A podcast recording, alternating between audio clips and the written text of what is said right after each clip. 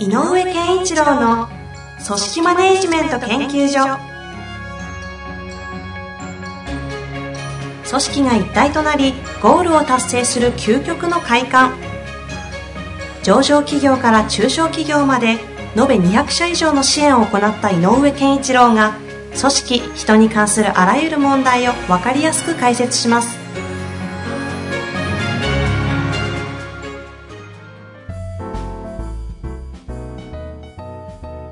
こんにちは、遠藤和樹です。井上健一郎の組織マネジメント研究所。井上さん、本日もよろしくお願いいたします。よろしくお願いします。さあ、質問でよろしいでしょうか？そうですね。これ、この間あれですよね。はいあの、明海カレッジで、ええ時間が来ちゃって質問全部受けられなかった。あそうなんですのやつですよね、確かね。公開処刑じゃない、公開コンサルごめんごめんなさい。をする上でね、はいいろいろ質問を大量に、1回の間に20とか集まるんそうですそれを井上さんがバッサバッサコンサルしていくという場の、ちょっと扱えなかったものを、はいせっかくなのでご紹介したいと思っております。ではご紹介いたします。はい。会計事務所のベースとなる効率性、迅速性、正確性を高めたいというものと、これに対してこれとは別に、ん向上心とか挑戦性、自発性を高めたいという次のレベルの望みがある。順番に進めるべきか、同時にできるのか。なるほど。この書き方がまたあの論理的ですね。あのー、事業のね、事務所って意外とそういうことありますよね。うんで、やっぱりこう、資格ビジネスっていうのは、えっ、と、ある意味、高度知識を持った、ちょっとやってる方には申し訳ないけど、あえて、高度知識をも、による作業なん、で、だから、こう、迅速性とか、質を高めるとか、うんうん。そういうことがテーマになって、やれる、やるべきことをしっかりとやるっていうことに目を向く、もしくは、そのために資格を取ったという人もいると思う。はあだからうんえーっと、例えば社労さんに対して税税理士さん、会計さん、全員が、クライアントの処理案件が来て、それを正確にやるということに、こうある種のモチベーションを持っている人が多いので、これを否定することではないと思います。まずはねまずはね。その、うんそれがベースだと思うんですよ。うんただし、さっき言ったように、高度知識を持ってらっしゃることはいいことで、なんだけど、ちょっと考えなきゃいけないのは、やっぱりやってることが若干作業ベースうんに近いことをやるので、えっ、と、下手すると、取って代わられちゃうんですよ。あもしかしてあー。ネット環境がもっと良くなって IT 環境が良くなったとすると、別に日本で、えっ、と、会計処理の、えっ、と、最終資産表を作ってうんぬんかんぬんがやられなくても、安い人件費で知識を持っていあ。うんうる、ん。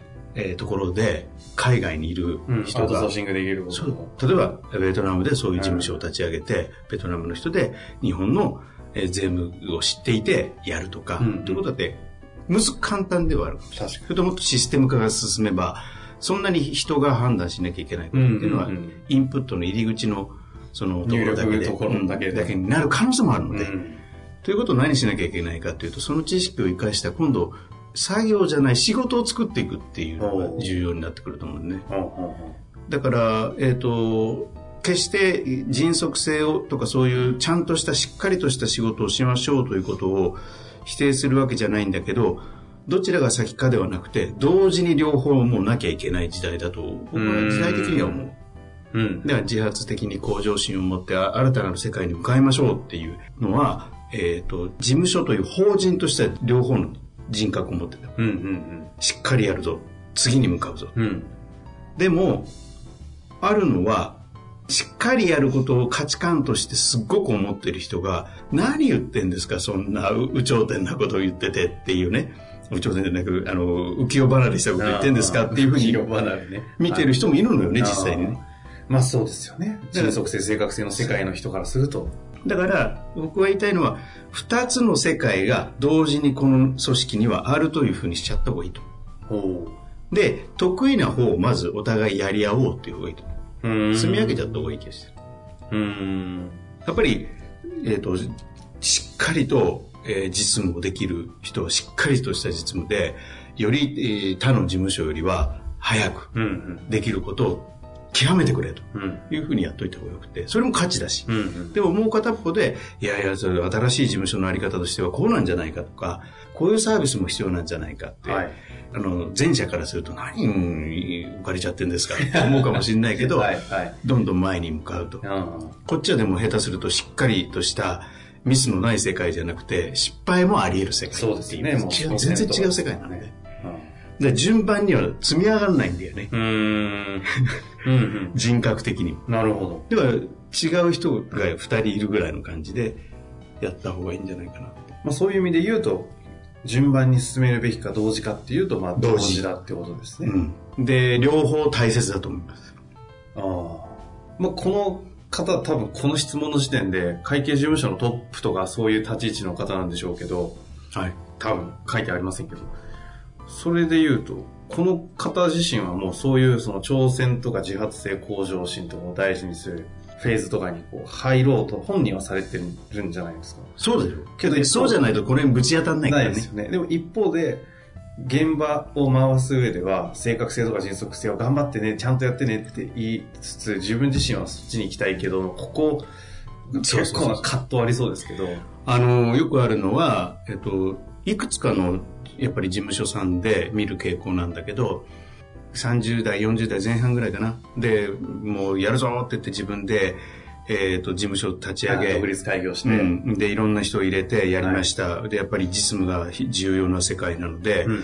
えー中途採用で自分よりも年上で、40代後半から50代うんのベテランの実務に長けた人が来ましたはいっていうと、よし、じゃあうちは新しいあの企業に対して今までにないサービスを開発するんですって言った瞬間に、うんうんこの人たちが何を言ってるんですか？僕たちは、例えばね、僕たちは税務のプロですよ。うんうん税務を何本こなすかでしょう、ちゃんとっていうふうなことを言うと。で、新しいことをやろうとしても全然響いてくれないうんうんっていうことがよくあったりすうーん。る。で、こういう悩みになる方が多いんで、うん。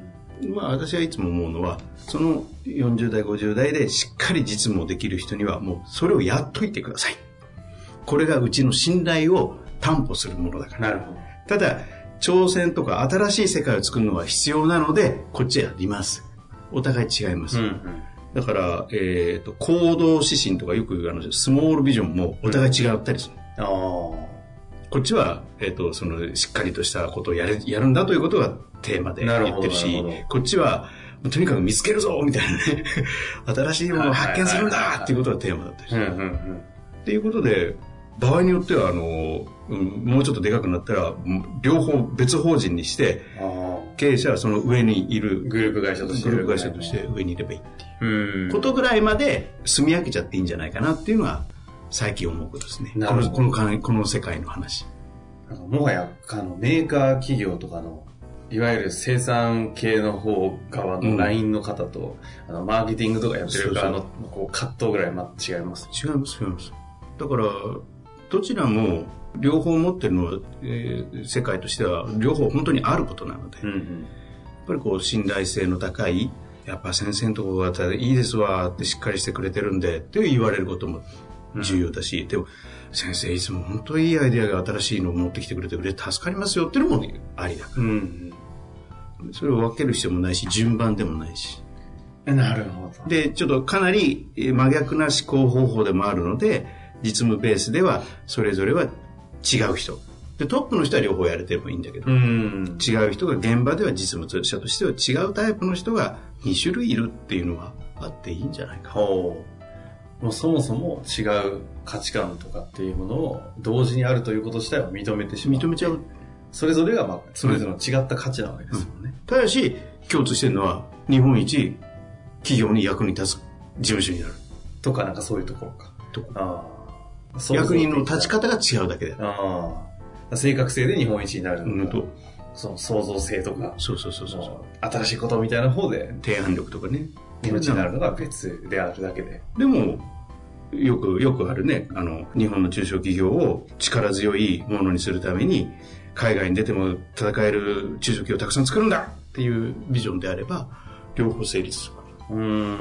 確かに修行の方の初めこう実務でスタート、開業のスタートってまずは実務をお客さんまずクライアント100件ぐらい通って安定してきて、ってなってくると皆さんぶち当たりますよね。持ち当たるぶち当たいや、まあこのままずっとこれやるのかと言いながる。ら、新しいことってなった瞬間に、いや、どうやってやるかわかんないしとか、うんやらせるわけにいかないしとか。そうそうそう。だから、僕は4、50代の高度な実務者が、えっ、と、中途採用で入ってきて、戦力に加わったことはもう貴重だと思えばいいので、うんうんその人たちにしっかりとしたものをやってもらうということでいいから、経営者は新しい、事務所の新しい未来の形みたいなのに向かって思考して動いてくれている方がいいんじゃないかなと。なるほど。もう、それが答えだという感じでしたけども。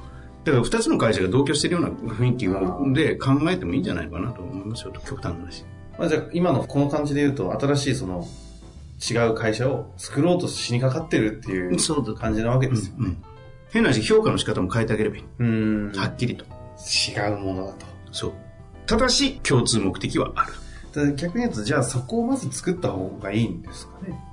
うんそのそこまで今、その正確性とかをた大事にしながらやってたところで挑戦とかやろうとしてるタイミングで、うんまさにその共通とする自分たちは何に向かっていくのかっていうのを一旦再考するというか。それはやっぱりないと。で、それが、すあの、社員が、職員が、なるほどってわかる。お互いの、えっ、と、やり方とか、スタンスは違っても、うんそのテーマは、その通りですねって思えるんだったら、それがあった方がいい。確か全然違う価値観の人たちが共通できる方向性を示すってなかなかうん。大変そうですけども。でも、事業の方たちは、やっぱり、変な話、えっ、と、例えばだけど、中小企業が、の管理部を一手に引き受けるでもいいのよ。うん。そうすると、管理部っていうのはいろんな役割があって、経理もあれば、えー財務もあれば、経営企画室も含めて管理なので、人事も。だから、経営企画室タイプの人と、会計タイプの人と二人いるよと。ううんちはこの二人、二種類をサポートするよでもいいし。で、でもうもしかしたらこの人、わって思って、チャロルさんの優秀な人とか入れて、人事もちゃんとやるよって言って、うちはとにかく、この会うちは中小企業が管理部という管理セクションに人的リソースを避けにくいんだから、うんうん俺たちになってあげるんだよって言ったら、これ素晴らしいビジョンだよね。ど。なるほど。一回あの、井上さんとも共通の、あの、変わった税理士の先生、ここにゲストで呼びたいところですね。いいですね。ね、あの、顧問料も高いですが、中小企業の伸びてるところは大抵裏ひっくり返すとうん彼が出てくるという、あの、財務課としてやりながらもちゃんとした正確性も大事にしてそうそう、そうそう両方バランス取ってね、うん。彼はすごい今、いい、面白いビジョンを打ち立てて、ねまた挑戦してるみたいですけど、一回遊びに来ていただいて、そう、確かにね、はい。来ていただきましょあの方、ポッドキャストスタートするようですので、う。わかりました。ゲストに遊びに来ていただいて、いいですね。だいぶ盛り上がりそうですが、はい。非常に参考になるお話ではい、した。ありがとうございました。ありがとうございましありがとうございた。ます。